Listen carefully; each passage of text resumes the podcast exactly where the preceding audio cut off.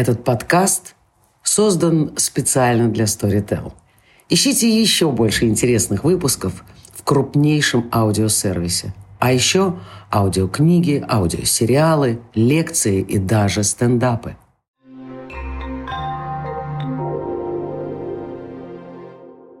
Всем привет! Это Даша Демехина и второй сезон подкаста «Жизнь как перформанс», который называется «Можно и или нельзя», где мы пытаемся разобраться со сложными или не очень сложными э, этическими вопросами и проблемами. Во всяком случае, на них указать и показать, как не облажаться и как ходить, не бояться ходить по минному полю и не бояться высказывать свое мнение на такие спорные, э, горячие, хайповые темы, на которые чаще всего мы отвечаем банальностями там будем спасать планету, мусорить плохо, какими-то очень простыми, чистыми позициями, которые не работают. Мы пытаемся в этом сезоне разбить эти чистые позиции или хотя бы показать, действительно ли они могут быть как-то применены на практике, или это просто некоторое абстрактное теоретическое размышление. А сегодня наша тема э, — это этика использования личной истории, этика использования документа э, в художественных и нехудожественных практиках.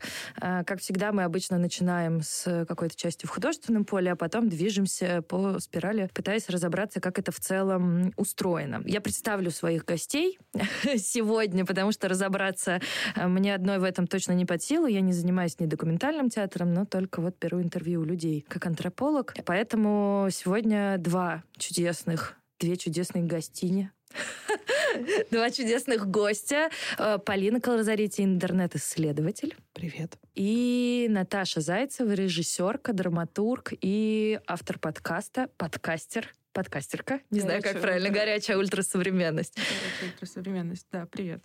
Вот. А сегодня мы будем говорить в целом э, об этой достаточно сложной, как мне кажется, теме, при этом суперпопулярной, потому что какой-то взрыв документального и театра, и чего, ну, как бы любых жанр документального, он, понятное дело, что не новый, но сейчас в России в таком массовом сегменте, по моим ощущениям, набирает обороты. Все чаще люди обращаются к личным историям, вроде того, что личная история — это единственное честное, что у нас есть, чем мы можем прийти к зрителю, к чем мы можем прийти к слушателю и о чем, э, ну, как бы мы действительно имеем право говорить. Надо сказать, что, наверное, на эту тему меня натолкнула статья в Крапиве, э, которая называется «Этика интервью», она вышла 12 ноября, и я сегодня ее освежила в памяти и хочу сказать, что это, значит, статья э, в питерском журнале «Крапива», где самые разные люди, которые работают с интервью, от социологов, географов до кураторов и художников, пытаются говорить о о том, есть ли у них какая-то этика использования прямой речи или ее нету.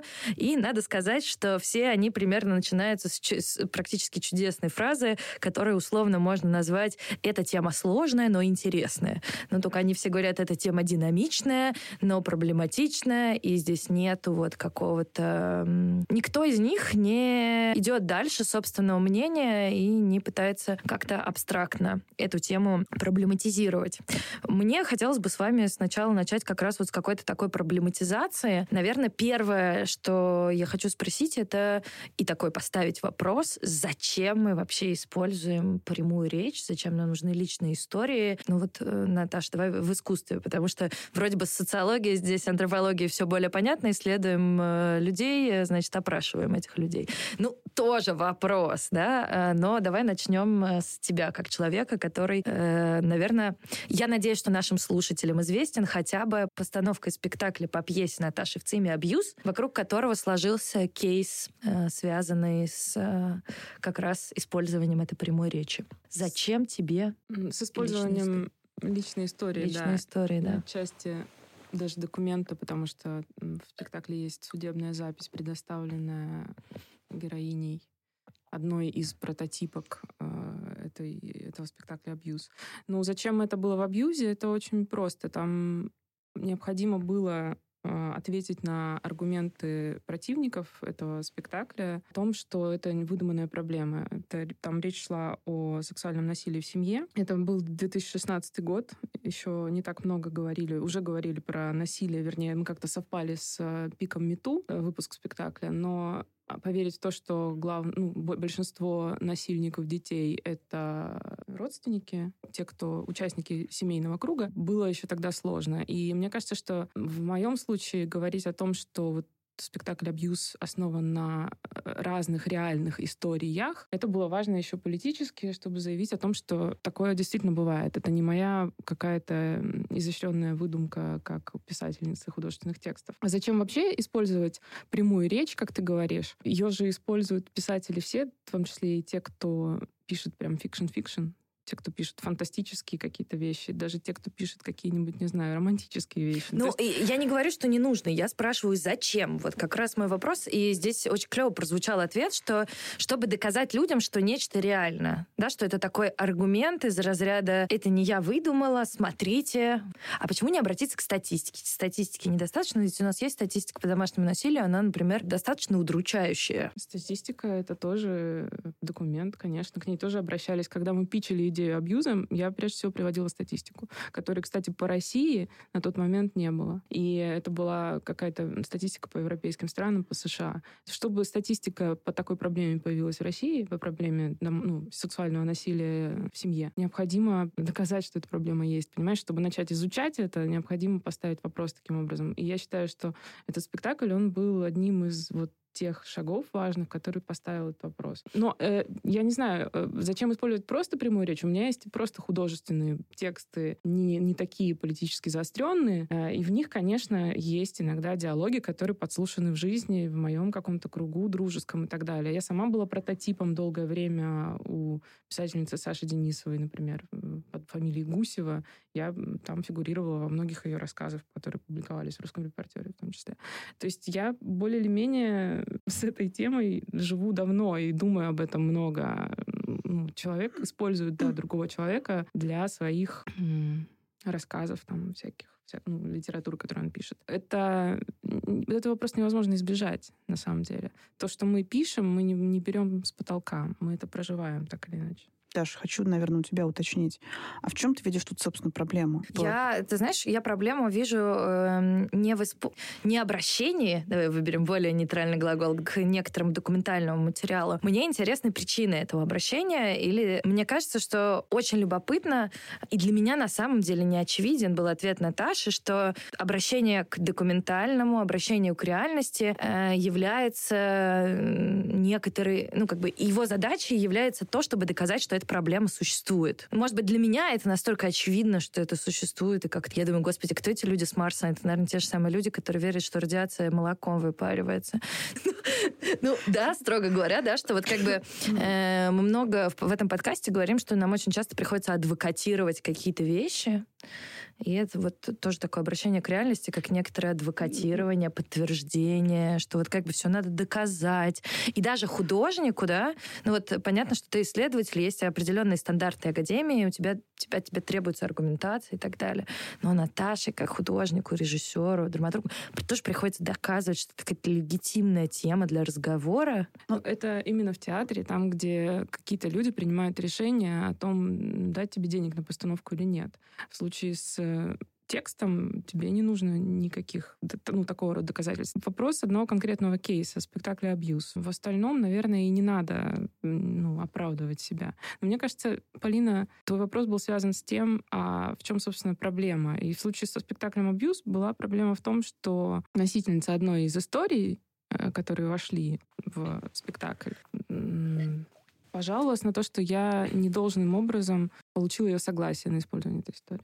Ну, то есть мне кажется, что на самом деле большой вопрос, э, который у меня есть, наверное, спорить с тем и вообще проблематизировать этику как некоторый набор личных или не личных максим, которые мы используем в работе, как-то немножко наивно. Но вот то, что мне хочется проблематизировать, да, и то, что мне не до конца понятно, можем ли мы говорить, да, вот во все, вот в тексте Крапива, о котором я говорила, там все говорили о том, что область динамичная, мы не можем прийти идти никаким образцам, у нас не может быть общей этики, мы не можем говорить о некоторой универсализации. Более того, каждый раз, когда в каком-то контексте в последнее время я сталкиваюсь с разговором об этике, я встречаю у людей вот этот дикий побег э, и желание побега от нормы. Нет, давайте не будем об этом говорить, это вырабатывает норму, это нас закрепощает, это ведет к потере индивидуальности, к стандартизации и так далее. И вот этот страх, ну, который очень часто встречается, он встречается вот именно относительно таких цеховых представлений о норме, да, потому что в конечном итоге мы говорим не о человеческом этическом вопросе, а вполне себе рабочей норме. Нет? А, разговор об этике, он создает норму, потому что в самой идее ну, вернее, нет, в самой идее это неправильно говорить, потому что как раз в идее этики много чего можно найти, но в, во многих современных э, изводах дискуссии об этике мы видим интерес людей в первую очередь к нормативизации и к тому, чтобы, ну, во-первых, признать множественность этики, это базовая западная установка того, как мы вообще работаем с этикой, что, типа, у каждого этика своя. А второе, сказать, что, ну, и нам нужно это учитывать. И поэтому нам нужна норма. Это очень странная хрень, потому что, ну, как бы нам нужна норма не этическая, получается, а нам нужна норма, чтобы просто не, ну что, не подраться друг с другом, не рассориться, чтобы избежать конфликта. И вот это меня очень смущает во всех разговорах про этику. И я в Крапиве тоже чуть-чуть про это сказала, что этика очень часто прикрывает э, фиговым листом те моменты, когда мы, ну, скорее не хотим конфликта. Мы, но при этом мы не создаем норму, мы просто говорим, это этический вопрос, и нам нужно договариваться о нем. То есть, ну, немножко противоречиво, правда? Ну, вот я как раз могу тебе ответить на вопрос. Идея всего этого сезона, она э, родилась у меня из такой вот схемы, гипотезы, которая у меня есть. Может быть, она неверная, и как бы эти, ну, как бы наши разговоры меня разубедят в этом, развеют, и я пойму, что это работает как-то иначе. А мне кажется, что вот это вот вот э, в частности страх, о котором я сказала, и та политика, о которой ты говоришь, да, например, это этический вопрос, давайте не будем, вынесем это за скобки. И это, пожалуй, самая частая позиция, которую можно встретить. Это может быть связано с избеганием конфликта, это может быть с тем, что люди реально считают, что этика — это не предмет для публичного разговора, и это как бы дело каждого, поэтому вообще не должны об этом никак говорить. Я не знаю, причины этого, наверное, их достаточно много, но мне кажется, что эта политика во многом связана с тем, что страшно наложить уважать. Потому что когда ты смотришь на какие-то образцы поведения, а мы все-таки не, не можем исключить друг друга из собственной жизни, да? Мы живем среди людей, мы так или иначе получаем реакцию, и зачастую ну, реагируем именно реактивно относительно той реакции, которую можем получить, да? Я не знаю, как ты, Наташа, сказала, да? Я буду использовать слово режиссер или режиссерка в зависимости от той публики, которая будет. И это нормально, я не вижу в этом ничего плохого. Но мне кажется, что настолько противоречивыми стали реакции, ну, то есть, грубо говоря, в интернете тебя могут сожрать за все, что угодно. Давайте использовать только личные истории, рассказывать только их, потому что это честно. Нет, какого черта вы рассказываете эти личные... Ну, как бы это настолько минное поле, что как будто бы, что бы ты ни сказал, это все время приведет тебя к взрыву. И моя гипотеза заключается в том, что, наверное, говорить о норме сложно и проблематично, да, например, и для меня это очень далекий вопрос. Но говорить о том, как хотя бы существует это поле, да, то есть хотя бы как какие в нем есть позиции, какие из них есть последствия. И это как бы некоторая схема, исходя из которой ты можешь подтачивать эти вещи под себя и говорить там, например, окей, я считаю вот так, я буду следовать этому. Может быть, да, э, хотя меня, например, не пугает э, разговор о некоторой норме. Если говорить об этом не в, ну, как бы не в терминах нормальности, а говорить об этом, я не знаю, в терминах какого-то, какой-то схемы, какого-то образца. Ну, так или иначе, мы все равно так действуем. Знаешь, это достаточно, наверное, нелепо утверждать, что каждый раз мы свои позиции оттачиваем вот э, сами из ничего. Мне просто кажется, что здесь смешивается несколько вещей, и, может быть, это даже касается прям вот нашей сегодняшней темы. Одна связана с тем, что мы как бы должны признавать этику и ее множественность, и то, что у каждого она своя, чтобы кого-нибудь не обидеть. Потому что мы не знаем, ну, и это, мне кажется, не только страх того, что ты там напоришься на чью-то критику, но и переживание из-за того, что может случиться ситуация, в которой ты, допустим, задействуешь там то, что знаешь о людях, какие-нибудь данные из интернета или послушанный разговор или еще что-то. А потом хоба, и ты этим людям навредишь, или через пять лет окажется, что ты сделал что-то плохое. Как, в общем-то, многие этические скандалы связаны же с обращением к событиям прошлого, да, когда конечно. люди вообще не думают о том, что они делают что-то плохое, а через через сколько-то лет выяснилось, что это было плохо. И при этом мы не, ну, как бы, вот это ощущение, что как бы другой априори не познаваем, и мы не можем переносить собственные представления о добре и зле на него, оно очень сильно фундирует здесь разговор именно об этике. То есть не о чем-то другом. Не о том, что мы не можем договориться, да, то есть все, это только кризис диалога, а кризис идеи того, что мы можем а, продуктивно конфликтовать. Вот мне, честно говоря, вот это очень сильно задевает, потому что мне кажется, что продуктивные конфликты — это полезная штука, а в этих этических э, попытках всех умиротворить, они совершенно отходят на второй план. Ну, конечно, у них другая задача. У них задача как бы никого не подколоть и да. не выйти в срач. Как бы возможность эм, политики как какой-то, ну, сложная история. Я скорее больше здесь со своей стороны смотрю, как э, об этом говорят в контексте интернета, об этике. И там, конечно, это очень сильно убивает политические разногласия, которые могли бы быть классной основой для того, чтобы мыслить, э, ну, что дальше будет, да. И та- дальше все говорят, это состояние сегодняшнего дня. Раньше было типа нормально. Раньше это когда, да, множественной этики, но это ерунда какая-то. А, мне кажется, что вот это обращение к сравнению сегодняшнего состояния множественности и вот этого ну, постоянного страха кого-то обидеть, подвергнуться какой-то критике, с одной стороны, связано всегда ретроспективно с ощущением, что сейчас как-то по-другому, чем раньше, и с тем, что нам нужно просто выжить. И это очень сильно притупляет политическое воображение и нашу попытку понять, а как оно может быть вообще для всех. Ну, не так, чтобы я мучительно думала, а можно я назову Наташу режиссеркой или нет? И вот если это для меня нормально, то, наверное, можно, а может нельзя.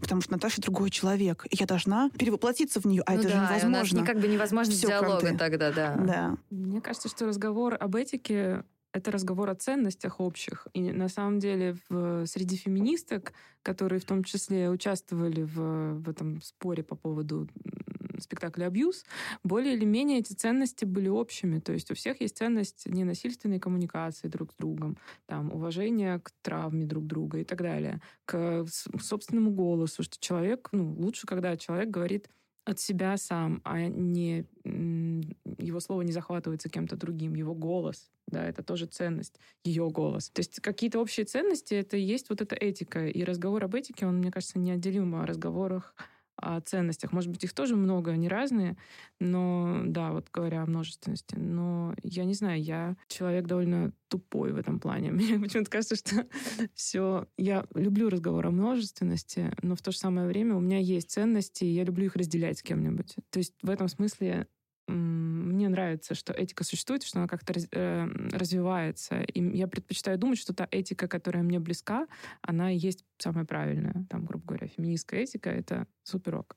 Но мне кажется, что вот как раз в твоем разговоре вот это вот самое правильное. Это вообще есть некоторое представление о том, что мы можем прийти к некоторой правильности. Вот это, ну, как бы вопрос закон обратной силы не имеет, да, и там то, что, например, у нас очень часто судится, о чем ты говорила, Полин, да, там прошлые кейсы по нормам настоящего, да, ну, когда-то и рабство было нормально.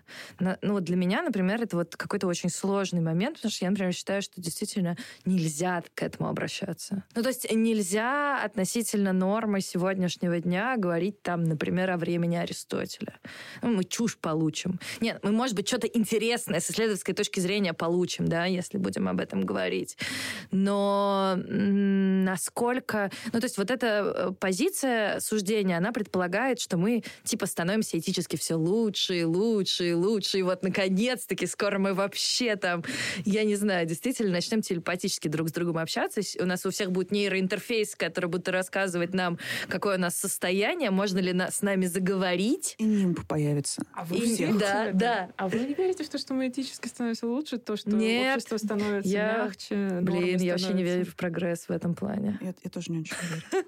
Простите. Мне кажется, что как раз идея того, что все становится лучше, а раньше было хуже, она неизбежно порождает э, жестокую и жесткую реакцию. И ну, ощущение, что вот мы все в белом, а там мудаки всякие. И Джеймса Бонда нельзя смотреть, потому что он женщину ударил э, в двух сериях, кажется.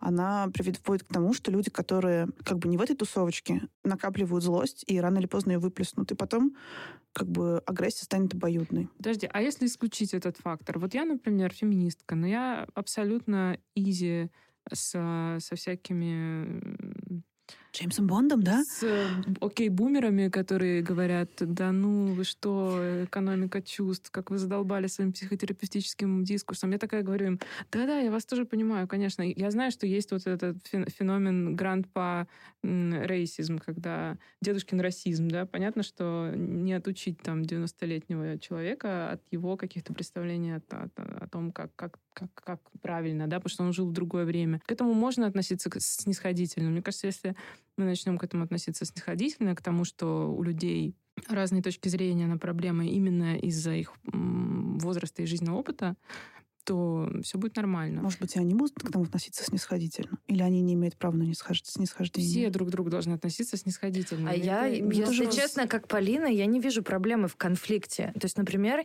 я со своими родителями очень во многих вопросах не совпадаю. Это касается от э, сексистских комментариев, которые приняты в моей семье, да, и я раньше такая думаю, блин, я не буду идти на конфликт, я буду молчать, и как бы либо, э, либо как некоторые говорят, на эту тему не надо разговаривать да.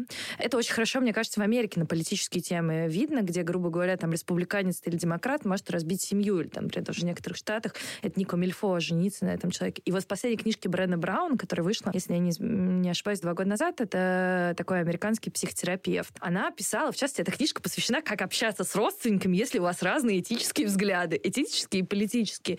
И это очень любопытно, что там, в частности, она говорила о том, что не бойтесь идти в конфликт.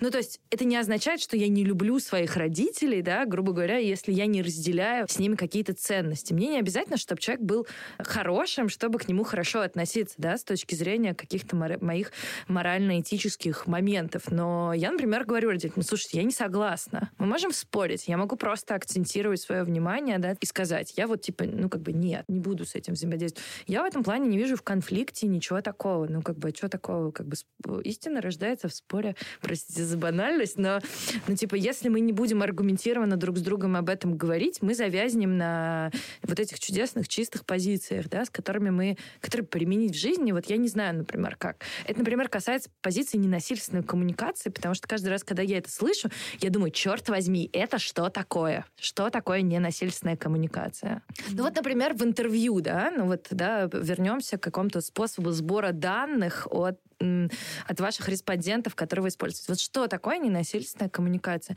Вот спросить человека о травме, например. А можешь прояснить чуть-чуть, что такое ненасильственная коммуникация? Это, может быть, я, как и многие наши слушатели, не до конца владеют терминологией. Вот я, наверное, Наташу попрошу, как человек, который использовал, потому что для меня это какая-то немножко бездна, а не термин. В жизни ненасильственная коммуникация — это как раз ситуации конфликта, когда тебе хочется вступить с человеком в конфликт, ты э, произносишь по определенному алгоритму свою претензию. Ты говоришь, вот ты сейчас сделал то-то и то-то, я в это время почувствовала то-то и то-то.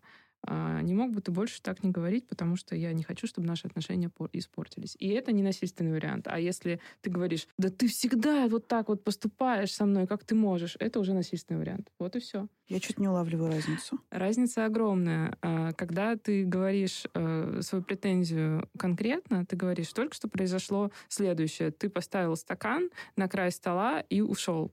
А, или, я не знаю, ты не помыл посуду, а, за собой и оставил тарелку на столе. Я в это время чувствую, что то я здесь как какая-то прислуга, которая по умолчанию должна убирать за всеми посуду. Я чувствую себя очень ущемленной, и я чувствую несправедливость, которую невозможно исправить. Пожалуйста, давай ты будешь либо мыть свою посуду за собой и ставить в раковину, ну, либо этот конфликт будет продолжаться и дальше, и тогда это не насильственная коммуникация. А насильственная — это когда ты говоришь, вот засранец. ты никогда не можешь за подожди. Подожди, но это же прям э, еще два года назад первый вариант назывался пассивной агрессией, и все спрятались от него под стол. Ну, я, например. Нет, где пассивная агрессия? Если я говорю конкретно, ты сейчас только что не помыла посуду. Ну, прям чувствую себя полным мудаком. Если сказать «мудак», ну, это же немножко проще. Ты выпустил не, пар. Нет, пассивная Человек, агрессия всегда всего, называлась другой. Пассивная агрессия называлась молчание, когда вот ты не вымыла посуду, а я хожу и обижаюсь, и не говорю о том, почему я обижаюсь. Вот это пассивная агрессия. Ну да, но все равно меня прям как-то ну, сейчас попробую это сформулировать. Мне кажется, что здесь есть все-таки проблема с э, тем, что когда мы пытаемся проговорить свои чувства и сделать их объективными, мы совершаем некоторую подмену такую, потому что мы пытаемся проговорить все чувства, мы максимально их рационализируя, мы немножко противоречим тому, что, возможно, в этот момент мы просто хотим заорать. И постоянно сдерживаясь и говоря, так, сейчас со мной произошла травматичная ситуация, я услышала слова, которые, кажется, не совпадают с моей политической позицией. И я в больших сомнениях, что нужно сделать. А, я в замешательстве. Кажется, это твои действия вели меня в это замешательство. Это же вранье. В этот момент, ну, типа, хочется сказать, блин, да нет, ребят, все не так.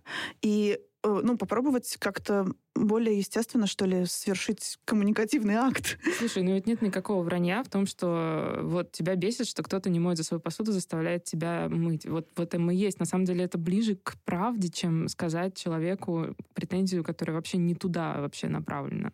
Понимаешь? Мне кажется, скорее Полина говорит о том, что выражение претензий есть некоторая органичная форма, присущая. Например, если ты человеку скажешь, ну ты мудак, да, там, например, он, наверное, поймет, что ты злишься на него, если он не совсем из другой планеты, и это какой-то понятный способ выражения. А когда мы пытаемся рационализировать, мы как будто бы у эмоций, у аффекта вытаскиваем эту подложку и пытаемся это каким-то образом формализовать. Это на самом деле очень э, любопытный такой, наверное, вечный вопрос того, можем ли вообще как-то формализовать наши эмоции, к чему придет нормативизация этих эмоций. Да? Например, мы говорим друг другу, зачем нужна эта нормативизация, насколько я представляю. Это то, что мы не всегда можем считать, когда другой человек обиделся, когда ему плохо, когда ему больно, мы вообще не знаем, да, чаще всего с плохи, ну, с какими-то эмоциями условно негативными, когда человек его испытывает. И мы не всегда считываем, там, например, сигналы, которые человек подает, да, там, например, э, кто-то плакать начинает, э, кто-то чашку об стену кидает, а кто-то просто молчит и, и ничего не делает.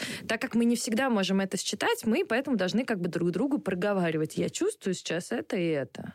Ну, я тут сейчас выступлю как бы в противоположность своей предыдущей позиции немножко, чтобы уравновесить это.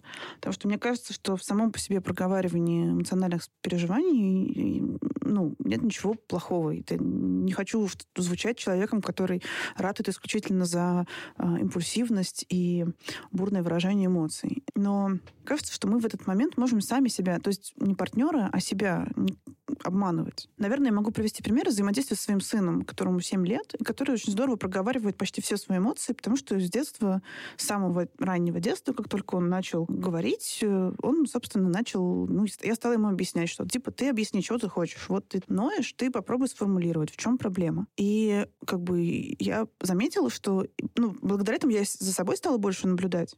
И я поняла, что у всех у нас, по крайней мере, у меня и моего сына, я думаю, у всех людей, понимаю множественность этики, но уверена, что это есть у всех людей. Есть состояние, когда мы хотим просто ныть. Когда мы хотим быть, ну, не знаю, ленивыми и противными, не хотим ничего рационализировать. Дать другому возможность быть таким, это довольно большая штука, ну, не знаю, про, про понимание, про милосердие. А, и как раз в ней нет снисхождения, потому что мы это делаем не потому, что мы снисходим до недостатков другого человека, а потому что мы такие же. Я согласна с этим. Просто на другой чаше весов скандалы с разбитой мебелью. Вот в чем проблема. То есть это ненасильственная коммуникация была придумана психотерапевтами не просто так, а для того, чтобы избежать очень больших проблем в, ну, в, в общении, в отношениях и так далее. Мне кажется, что это просто крайности. Знаете, я предлагаю сейчас нам немножко сместиться к э, основной теме нашего разговора и проговорить про ценность. То есть как бы мой изначальный вопрос, да, он был про то, почему нам так цена прямая речь других людей, в каких случаях мы можем, а в каких случаях не можем ее использовать, что мы можем с ней сделать, чего мы не можем с ней сделать. Да, вот. Ну, Наверное, здесь можно начать как раз с первого этапа со сбора Э, информации, да, вот э, там, например, э, вот относительно себя в вашей работе, вы какими пользуетесь, я не знаю, принципами, на какие ценности отталкиваетесь при сборе информации, что для вас строго никогда не будете делать, а что как бы вот, ну, даже поощряется как-то. Или вообще вот такого нету, да, что того, что типа всегда да и всегда нет. Ну, в журналистике это определенный кодекс. У меня... Он прописанный? Ну, он прописанный... Я не знаю, я работала в трех, по-моему, местах как журналистка. И, ну да, везде были свои правила определенные. В последнем, ну вот в печатной журналистике, в русском репортере я работала, принято было заверять прямую речь с тем, кто говорит. Та прямая речь, которая проходила как прямая речь в тексте, она заверялась. И это иногда очень томительно было. Типа ты звонил человеку, говорил, вы в таком-то интервью мне сказали вот это, вот это, подтверждаете ли вы свои слова? Ну, уже существовала электронная почта на этот момент, можно было послать, и да, человек прям вносит правки. До сих пор я этим бесконечно занимаюсь. Люди вносят правки в свою речь. Вот в подкасте нельзя внести правки, и никто не, не дает послушать подкаст перед выпуском а человек, который... Я могу вам дать послушать подкаст перед выпуском. Ну, вообще, ну вот, вот такое заверение прямой речи есть. А что дальше делать? А, ну, что в художественном вообще такого нет. Типа, типа если ты кого-то ну, там заменил имя и просто фигачишь прямую речь человека, то вроде как и все окей. Ну, э, это вот то, как принято. Мне кажется, в науке есть определенный подход, да, вот когда собираешь информацию, там есть, мне кажется, алгоритмы, когда антропологи собирают интервью. Особенно. Вообще, какие границы? Такая штука, что в исследованиях прямой речи как таковой очень мало. То есть э, это... Нет, ты ее мало используешь, я правильно понимаю? Ты ее мало используешь или ты ее мало собираешь? Мне кажется, мы сейчас можем идти в дебаты еще о том, что такое прямая речь. Потому что, ну, я имею в виду выдержки из э, того, что... Ну, кстати, прикольно, ведь на самом деле, если так подумать по, по гамперскому счету, то как раз в, э, ну, классической научной статье, в которых я не мастер, честно скажу, но имею общее представление, там преподаю, все такое, там такая штука. Ты постоянно цитируешь. Ты сначала цитируешь, да, короче, да. вот этих, э, которые до тебя, потом ты цитируешь все, что ты узнал, а потом ты в конце ну или в середине, или еще где-то, можно несколько раз, можно подряд, как угодно, говоришь, что это значит с твоей точки зрения. Ну, это нормально, в принципе. Потому Но что... это тебя защищает, это показывает, ты типа не один это делаешь, мне кажется. Да нет, ну это такое, просто знаешь? не дает тебе чушь нести. Потому что если ты, как бы, ну, по идее, по-хорошему. Ну, с другой стороны, да, не дает себе чушь нести. То есть я не знаю, как там психологически это работает, но просто люди, которые, как бы... Я тут понял, что стол — это техника, а техника — это компьютер, и компьютер, и стол вместе. Ну, и дальше люди могут что-то интересное придумать, безусловно, там, на Хайдегера опираясь и все такое. Но если они не в теме, там, исследований по этой теме в принципе, то есть вероятность, что они просто такую солипсистскую тираду произнесут, которая может быть вполне классной в художественном смысле, смысле, но что она дает тем, кто еще изучает эту тему, ну, непонятно. Вот. Поэтому, типа, существует такой же формат научного текста, в котором ты занимаешься бесконечным цитированием. И тут любопытно, что мы не спрашиваем других ученых, типа, можно ли их цитировать.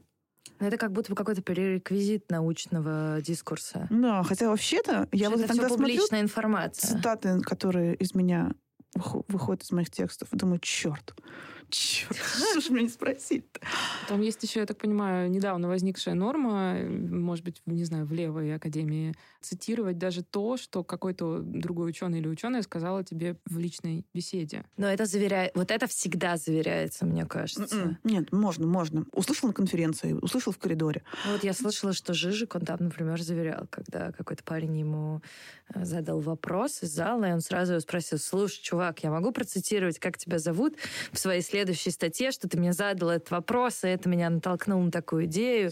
И чувак был так счастлив, нереально, типа, ура, Жижик меня процитировал. Ну, ну, вот это и есть наша общая ценность, внимание к тому, к чувствам другого человека. Вот она сейчас, эта ценность растет. Ну, не знаю, честно говоря, меня в исследованиях здесь больше заботит, наверное, не история про чувства других людей, сколько история про ну, две, две штуки. Первое — это высказывание, откуда оно делается. Ну, как бы, когда я читаю статью, и, и имея в виду то, кто кого как цитирует, каким образом работает с речью других людей. Человек, который делает этот, как бы, коллаж со смыслом под названием «научный текст», я хочу понять, кто, зачем и что мне говорит. И и какой кусок он выдернул, и что там? Иногда ну, приходится смотреть было до и после. Да, да, потому что ну, как бы, почему я читаю другие тексты? Я хочу узнать что-то про мир. Ну, я не про чувства других людей, скорее всего, хочу узнать. Вот. Мне кажется, тут есть просто другой пласт темы, который касается позиции исследователя, что как бы, когда как исследователь я прям статью пишу или даже даю интервью или где-то публично выступаю, я основываю свое знание на опыте других людей, которые не исследователи. И тем самым я как бы странным образом их представляю, впихивая в то, что я считаю правильным, ну, например, рассказываю там про интернет в разных городах России, какой он был и есть. Может, люди вообще не хотят участвовать в истории про разнообразный российский интернет. Может быть, э, там собеседники, с которыми я говорила, чтобы узнать это, э, считают, что интернет должен быть глобальным, и нельзя говорить про локальный интернет, потому что тем самым мы его фрагментируем. И тут прихожу я со своей позиции и говорю, хм, смотрите-ка, Татнет был, Танет был, Тюмнета не было, а третьего не видать. Короче, оказывается, что я с одной позиции беру слова и превращаю э, слова и как бы даже не только слова, да, я, я работаю с биографиями людей, с архивами, с их прошлыми статьями.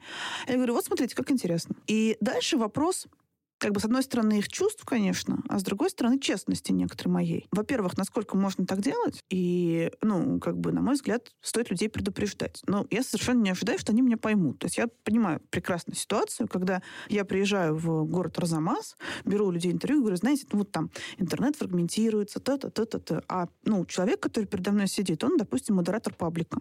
Ему эти процессы не очень интересны и он их не очень понимает. Либо мне нужно как бы начинать там, снабжать человека литературой, лекции ему читать. Либо предполагать, что что понял. И ладно. Пойдем, разговариваем. Вот.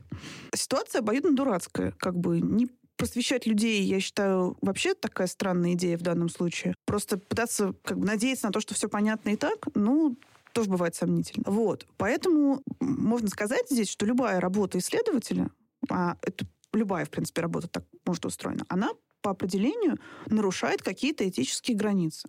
Ну, мне кажется, мы можем взять самый популярный кейс, часто обсуждаемый э, с гуманитарной наукой. Это Ницше да, рецепт, слова которого, дай бог, процитировали практически все в рамках нацизма и фашизма. Он широко цитировался, насколько я представляю, насколько я понимаю. И у не, вокруг него сложился такой типа ореол.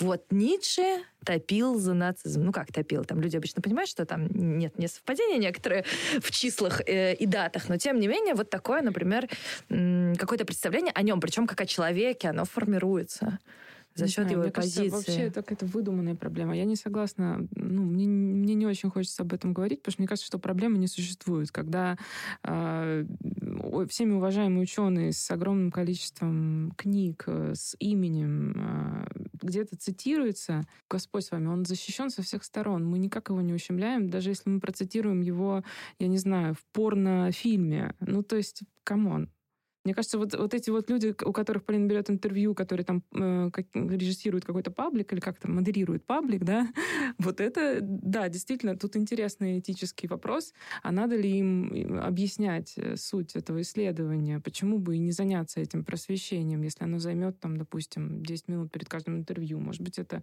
важно, потому что этот человек, он не так часто цитируется, и это, может быть, единственный, единственный момент, который его речь вообще войдет куда-либо там, я не знаю, в научных каких-то трудах.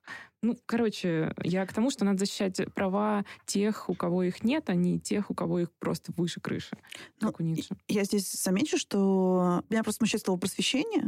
Угу. Я скорее считаю важным обозначать, обозначать людям свою позицию и объяснять им, как я вижу мир, и говорить, ну вот я привела абсолютно конкретный пример, что я каждый раз в каждом письме, в каждой экспедиции, там везде публично говорю, что типа я вижу, что интернет это происходит его фрагментация. Это то, как я это вижу. Я не знаю, к чему это приведет. Возможно, это как бы не приведет к усилению глобальных инфраструктур интернета. Вот. По крайней мере, я не как бы не, не подхожу с, к, к исследованию с, с противоположной позиции. И пытаюсь объяснить это, ну, по мере сил. При этом говорить, что я сейчас просвещу вас, потому что я, типа, больше знаю о мире вообще я не могу. Я больше знаю какие-то некоторые его части. И отсюда я здесь как раз использую стендпоинт, которым не всегда согласна, но здесь я считаю его очень применимым. Я объясняю человеку свою позицию. И объясняю ему примерно, ну, что я буду делать дальше с этим исследованием. Все. Дальше, мне кажется, что если я возьму на себя, если я вменю в себе в долг объяснять людям, что будет дальше происходить, вне их желания, то я этим буду... Как что будет я... дальше происходить с миром или с, с их интервью? С интервью, со статьями, с миром. То я высоко себя как-то ставлю в этой ситуации. Я не уверена, что я должна человеку впихивать свое знание. Если спросят, если человек как бы многим людям интересно, они спрашивают, потом пишут даже, там уточняют что-то. Вот. Ну, я как бы все им рассказываю. Ну, там блоги ведем, когда ездили в экспедиции, все такое. Но в целом, мне кажется, что ну, я ничем не лучше людей, с которыми я разговариваю. Я не сильно умнее, я, ну, как бы у меня там в каких-то вещах больше опыта. Это не дает мне права вовлекать их в свою историю очень уж насильно. Если у меня нет этого в моей какой-то политической позиции, где я считаю, что мое стремление вовлечения — это благо, которое я по максимуму пропагандирую всем. Иногда это бывает, тогда я просто честно говорю, вот тут моя позиция, я пропагандирую, идем за мной, пойдем быть исследователем. Ну, у меня есть вот такая как бы часть моей деятельности, где я считаю, что я скорее активист знаний, вот. Но это отличается от, от Полины интервьюера. То есть у меня здесь две ипостаси. Да, слушайте, классно. Я никогда до, до этого этого не формулировала. Супер. А ты объясняешь э, своим респондентам, что будет дальше происходить с э, их интервью? Ты про журналистский опыт или про драматургический? Про, про драматургический. Тем более, что там же не до конца понятно, что будет. Ну, ты да, же не можешь предугадать результат вот своей работы. На тот момент, когда я беру интервью, я говорю полностью вообще всю картину, как, как я это вижу. Ну, то есть в случае с абьюзом это было так. Я хочу сделать пьесу про насилие отцов над детьми, Тогда это был такой э, замысел. А, это будет художественная пьеса, основанная на реальных историях. Все имена будут заменены, и э, что это будет, четко я как бы еще не знаю. Ну, по-моему, даже я рассказывала примерно там две фабулы, у меня было два варианта, какая это будет пьеса.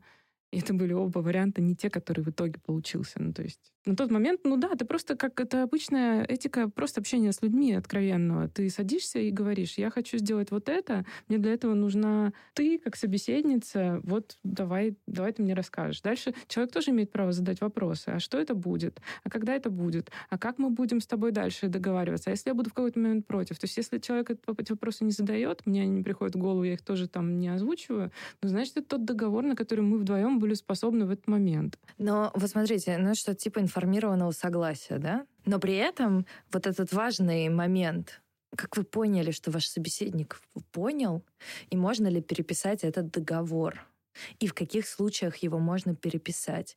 Я, я просто сейчас скажу, у меня есть кейс, он связан с вообще другой темой, он связан с тем, как музей покупает перформанс. Они покупают перформанс, например, какой-нибудь реинакт, например, Tate Modern покупает Таню Бругеру. Э, и сейчас этически, э, ну, типа, считается хорошим тоном, это то, что музей делает и опросник с художником, где он задает ему максимальное количество вопросов, в том числе обычно в этом опроснике есть вопрос, а можете ли вы передумать? Ну, типа, в каких условиях обсуждается, да, возможно, изменение этого договора, да, потому что это чаще всего связано с тем, как, в каких условиях можно экспонировать работу. Мы понимаем, что часть художников в какой-то момент могут сказать, слушайте, вот эта работа, она меня бесит, никак со мной не связана, я хочу, чтобы она исчезла, да, например, в каких моментах это может или не может произойти. И вот этот вот момент, когда мы с вами можем передоговориться. Вот вы, когда говорите со своим респондентом, вот в какой момент вы, например, э, можете передоговориться? Или вообще можете передоговориться? Мне очень понравился тезис Наташи про то, что тот договор, на котором мы были способны здесь сейчас, состоялся. Но я, надо сказать, не верю в понимание, поэтому, э, ну, в принципе, я вот этот концепт того, что мы можем понять друг друга в полной мере является желанным, он мне очень чужд. Этически, религиозно, политически, как угодно. Нет, я считаю, что мы как бы до конца всегда не понимаем друг друга, это хорошо. Благодаря этому у нас происходит какой-то движ все время. Если бы мы вдруг обрели возможность э, как бы все ощущения... Ну, нет, мы все равно не поняли друг друга. Просто не верю в это кажется, в голове это какой-то абсурд. Вот. И поэтому мне кажется, что как раз э, ориентация на события здесь очень классная. То есть у нас было событие, разговор, оно было таким, если мы оба примерно одинаково его понимаем, и в этом смысле очень помогают какие-то шаблонные вещи, типа это интервью. Если мой собеседник так же, как я, понимает, что это интервью, все супер. Бывает, что не понимает. Бывает, что человек думает, что это опрос ну, в, моем бизнесе. Социологический да? опрос. Да, да. Ну, и, там спрашиваю, ну вот расскажите, как у вас интернет появился? Интернет у меня появился в 1998 году. Типа, следующий вопрос. Ну, э, как бы, как интервьюер я обычно людям объясняю, что нет, ну, или даже просто ничего не объясняю, начинаю доспрашивать. Но потом а, несколько раз люди говорят, а зачем вам вообще про меня? Давайте я вам расскажу, вот, ну, как там вот факты. И здесь, ну, как бы я пытаюсь тогда обычно просто по ходу разговора, без всяких каких-то особых заверений объяснить, что, ну, нет, ваша история важна, потому что мы не можем просто взять факты с потолка и им... Ну, или там еще, короче, объясняют это так, чтобы человек в его контексте хорошо это понимал. Обычно все понимают. Ну, ну в смысле, понимают достаточно, чтобы продолжать. Мне кажется, ответ на этот вопрос да, в какой угодно момент. Человек может возмутиться, воспротивиться и устроить скандал в любой момент. Ну тогда просим. вот легити... де... том, легитимная это... позиция девушки, которая обвинила тебя в том, что ты использовала ее речь там. Конечно, и все так. признали, что ее позиция абсолютно легитимна. Ну и моя позиция легитимна, и как бы позиция целой э, тучи людей, команды и театра тоже легитимна, что этот спектакль состоялся, он есть, он никуда не денется. А она требовала, чтобы что-то изменилось? Ну, в смысле, она просто хотела выразить свое недовольство и как бы свой стендпоинт показать, ск... или она да. хотела что снять спектакль? С... Да, я так понимаю, она хотела просто выразить свое недовольство на то, чтобы снять спектакль. Она не, ну, не замахивалась, это очень... Ну, и, в общем, это невозможно было, потому что ну нет, наверное, все возможно, конечно. Можно было бы и дойти до пикетов э, театра и снять спектакль, конечно. Но консультация с юристом показала, что, в общем, там не было особенных как бы реальных юридических причин снимать спектакль. Слушайте, а еще вот один вопрос. Я вспоминаю, как мы с Полиной брали интервью в э, музее гаража, в кафе музея гаража у девушки, которая занималась пиаром да, кажется. И Полина в какой-то момент мне сказала, да, что ты так задаешь ей вопросы, что как бы подтасовываешь немножко карты. И я сейчас вспомнила, что вчера я смотрела сериал Leftovers, оставленные, и там вот э, есть Нора Дёрст, это такой персонаж, который ходит и собирает информацию по людям, которые там исчезли. И это такой гигантский список из 300 вопросов, которые он задает. И ей в какой-то момент ее начальник говорит, слушайте, вот есть 121 вопрос, он э, связан э, что-то, э, он какой-то типа, я точно не помню, но что-то примерно был ли счастливым человек, ну, вот что-то такое очень абстрактное, который там вас оставил. И они говорят, вы так его задаете, потому что у вас всегда ответ «да» вы подтасовываете как-то, вы вчитываете что-то свое внутри этого. Да, и в конце там вот эта серия, которую я досмотрела, наконец стало понятно, она признала, да, что типа я вчитываю. Так задаю вопрос, так навожу на него, что вроде бы ответ, который я хочу получить, предсказуемый, наверное, люди ведутся на это и так далее. Вот как вы, какая этика у вас в вопрошании? Как вам удается или, может быть, не удается э, сохранять э, дистанцию, не навязывать людям те ответы, которые вы хотите услышать.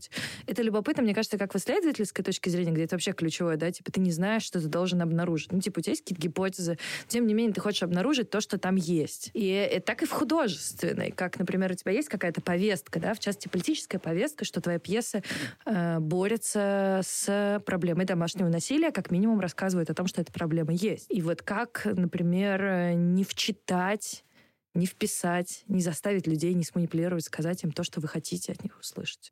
Простой ответ — никак. Потому что, ну, вот эти все исследователи, по крайней мере, переживали это уже, ну, там, полтора века как минимум. И, в общем, к концу 20 века, слава тебе, Господи, пришли к тому, что мы все люди. Прикиньте. Ну, типа, мы не можем избавиться от своих предпосылок, от того, как мы выглядим, и даже если мы вообще будем роботизированным голосом задавать людям вопросы, они все равно вчитают что-нибудь обязательно сами и скажут, у вашего робота был тон такой странный. Это неизбежно. Вопрос исключительно в том, как бы, как с этим работать. Ну, во-первых, насколько ясно человеку, возвращаясь к предыдущему разговору, что ты пытаешься вчитать. То есть ты говоришь сразу человеку, я буду делать историю о насилии, я феминистка. Предполагаем, ну, ты что... обозначаешь свой стендпоинт, да? Да, да. Вот. И хорошо, ну, универсально ли это правило, я не уверена, но оно как бы работает, по крайней мере. Второй вариант, ну, уже когда ты садишься с материалом работать, как там, я думаю, это тоже и у художников, и у, ну, в смысле, у писателей там, и у исследователей. Уже второй вопрос, насколько ты хочешь сливаться с объектом и использовать эту субъект-объектную парадигму вообще, или ты работаешь над ее преодолением, и тогда для тебя это вообще не важно. Мне кажется, что вот эти вот старые этические вопросы, не причиняем ли мы людям насилие, там, не в... Когда берем у них интервью или что-то такое, когда показываем свою власть как автора или художника. Не объективируем ли мы всех людей, если мы их изучаем. Они исходят из той херни, с которой мы давно пытаемся как-то научиться работать и избавиться от нее хотя бы местами, это вот эта бинарная позиция постоянной, что э, я там исследователь, а вы все информанты, респонденты, объекты. Я истину несу, а вы просто это опыт у вас тут. Вот. То есть вот, ну, этого как бы бинарного высокомерия, которое, конечно, ну, помимо там этических разворотов, просто вранье часто, потому что, ну, все мы прекрасно понимаем, что художники и исследователи такие же люди, как и остальные, и вроде бы как бы в 50 лет, там, с 60-х годов 20 века все об этом только говорят. Короче, я к чему? Что, конечно, мы в итоговом варианте, который уже становится публичным, начинает действовать на других людей, как мне кажется, э, тут есть некоторая этическая хрень. Нам нужно сесть и подумать. Это не только обязательство там, нашего долга перед истиной, людьми или еще что-то. Э, в этом есть как бы одновременная этика и прагматика. Да? И тут как раз понять, мы за то, чтобы разделять свою позицию там, и думать, где я давил на человека, а где нет. Или за то, чтобы это принять. Но принять не огульно, типа, а, все нормально. Вот. А как-то тоже отрефлексировать это и попробовать в итоговом результате объяснить, что с тобой тоже произошло. И в этом смысле это, это я реплики, что со мной произошло, пока я делала это исследование, и что может произойти с вами, и к чему я вас призываю, это всегда, мне кажется, важная штука. Хочу сказать, что это очень похоже на как раз вот это я-сообщение, как э, без бесконфликтном общении, во-первых, а во-вторых, мне очень нравится мысль о том, что нужно уходить от бинарной оппозиции субъект-объект. И в контексте того, что сегодня у каждого есть возможность высказывания, у каждого есть голос благодаря интернету. Да, моя версия событий такая. Ты можешь э, взять трибуну, есть YouTube, есть соцсети. Каждый человек может написать, записать, не умеет писать, наговорить выступить. И тут просто раньше у кого-то не было голосов, сейчас у всех есть голоса, вопрос в том, какой громче, да, и кому досталось больше, я не знаю, убедительности какой-то. Лайков. Хотела сказать больше ресурсов и привилегий, но на самом деле очень часто речь идет не о ресурсах, а просто о убедительности да, твоей какой-то и харизматичности, с которой ты делаешь свое высказывание. Еще у меня есть один кейс, я хотела тоже поделиться им быстро. Я думаю последние два дня над тем, опубликовать ли в Фейсбуке а, прямую речь, отрывки из моего репортажа восьмилетней давности, который я делала в том числе о человеке, о Егоре Лесных, который сейчас получил три года колонии за, по московскому делу. В «Русский репортер» вошла одна версия репортажа, а первый вариант репортажа был очень длинным и совершенно другим. И там было очень много ярких, классных реплик, высказываний, кусочков, которые, как мне кажется, рисуют портрет этого человека очень ну, честным, ну, честный, хороший портрет, живой. И я думала, может быть, взять там еще фотографии, тоже мы делали во время этой поездки, взять и сделать пост, фотографии с этими отрывками, чтобы привлечь внимание, чтобы ну, показать этот живой портрет. Но потом я подумала, ну ведь я не смогу заверить эти реплики с ним, он сейчас в тюрьме, ну то есть это можно как-то сделать, но это надо сделать, да, прежде чем опубликовать. Или я не должна заверять. И вот тут у меня случился такой как бы кринж. Я, с одной стороны, хочу это публиковать, с другой стороны, я понимаю, что это может совершенно по-другому казаться с его стороны. И более того, может быть, для нашей тупой судебной э, охранительной системы образ, который мне рисуется как положительный, для них будет как отрицательный. Короче, я очень сильно запарилась. Но, слава богу, нашла в новой газете репортаж Ильи Азара про окружение Егора, более или менее похожий на мой репортаж. Он тоже ездил в его родной город Волжский и поняла, что, ну, в общем, есть люди, которые сейчас стараются как-то вот представить этого человека в, хорошем свете для того, что, ну, в, честном свете, на самом деле, потому что реально очень классный парень, антифашист, добряк и, в общем, активист. Но мои мысли и мое зависание над этими репликами его, которые тоже были записаны не всегда в, в, как бы в ситуации прям вот стопроцентного интервью. То есть мы просто ходили там, я не знаю, по парку, я, у меня был включен диктофон. Ну, он знал, что он был включен диктофон. Конечно, он знал, что был включен диктофон. Ну вот тоже, понимаешь, норма. Надо же заверять прямую речь. Ну и к тому же, когда человек вообще, когда человека арестовали и посадили, наверное, к нему надо относиться с большим трепетным уважением. Другое дело, что к жертве семейных каких-то насильственных ситуаций тоже надо относиться с уважением. И тут я облажалась, да, когда не уберегла себя и спектакль от конфликта. Не знаю, жаль. Но мне кажется, что вот у этого, у твоего такого дилеммы, что делать. У него есть одна любопытная и, на мой взгляд, супер неочевидная предпосылка, что, например, публикация информации о Егор Лесных. А, Егор Лесных. Он лучше знает, что ему надо. Он понимает про себя гораздо больше, чем вокруг все остальные, и что это речь именно вот о нем, да. Э, мне почему-то кажется, да, что во-первых, ни хрена не очевидно, что мы лучше понимаем про себя. И хотя это основной поинт, например, психотерапии, в которой я нахожусь. Ко мне моя психотерапевт говорит, Даша, ты главный специалист по Даше Демехиной во всем мире. Доверяй тому, что ты хочешь, там, бла-бла-бла и так далее. Да, я понимаю этот stand-point, я очень хорошо понимаю его политические последствия, которые, например, для меня не так очевидны, да, я сразу задумываюсь, блин, хочу я стоять на этом стендпоинте или нет.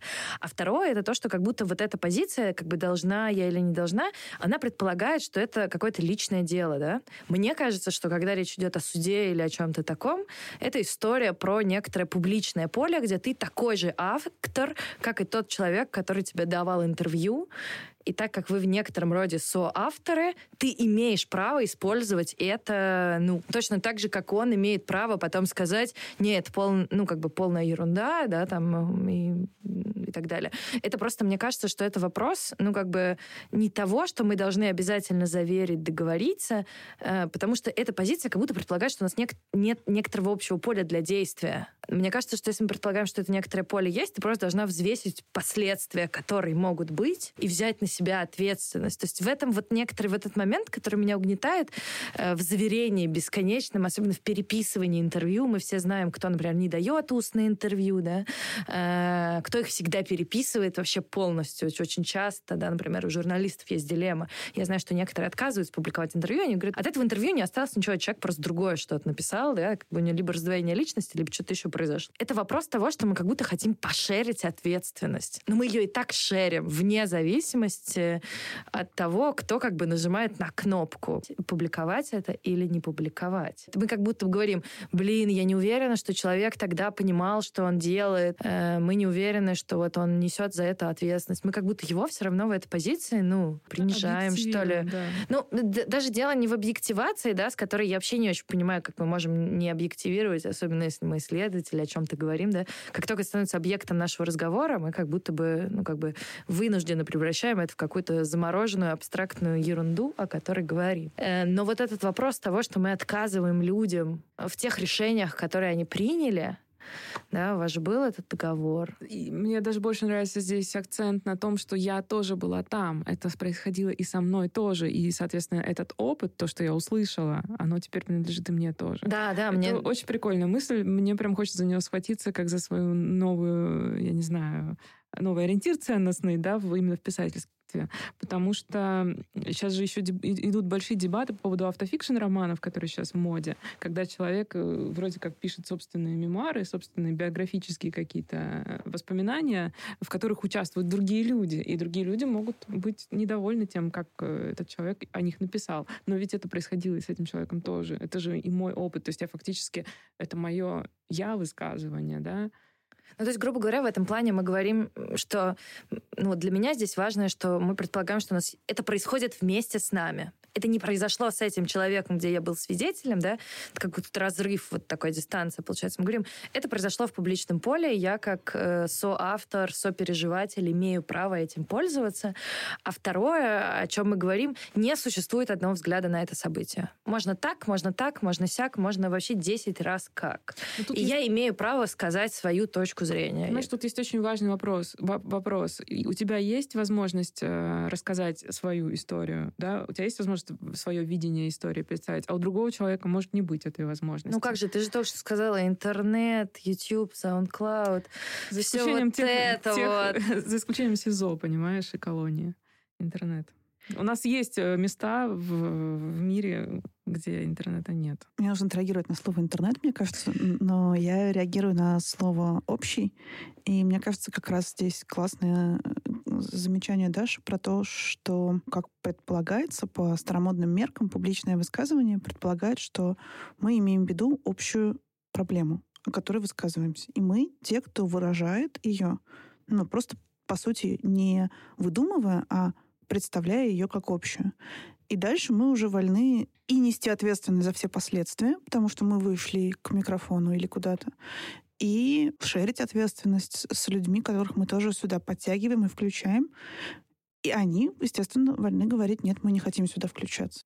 Как бы, и при этом мы все как бы не до конца вольны в этом, потому что, конечно, такие события, как там публикации, спектакли и все остальное, они нас впихивают в некоторую рамку того взаимодействия, в котором мы оказываемся. И мне кажется, классно, когда мы можем оказываться с разных сторон этой рамки. Вот что.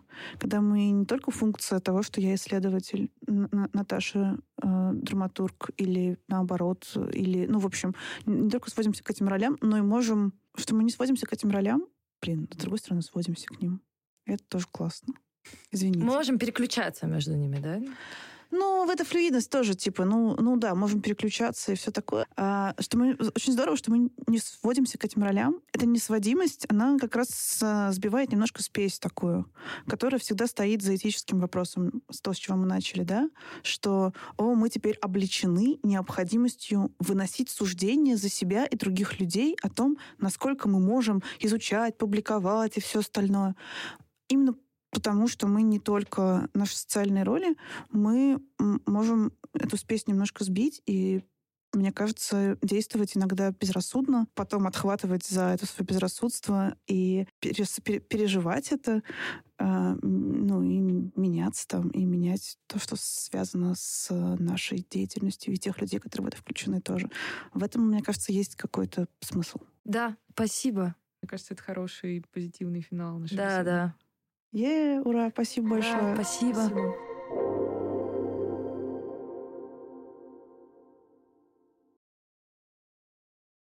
Вы дослушали до конца и хотите послушать еще? Просто зайдите в Storytel и слушайте без рекламы и без ограничений все, что пожелаете. Слушайте. Будьте умнее.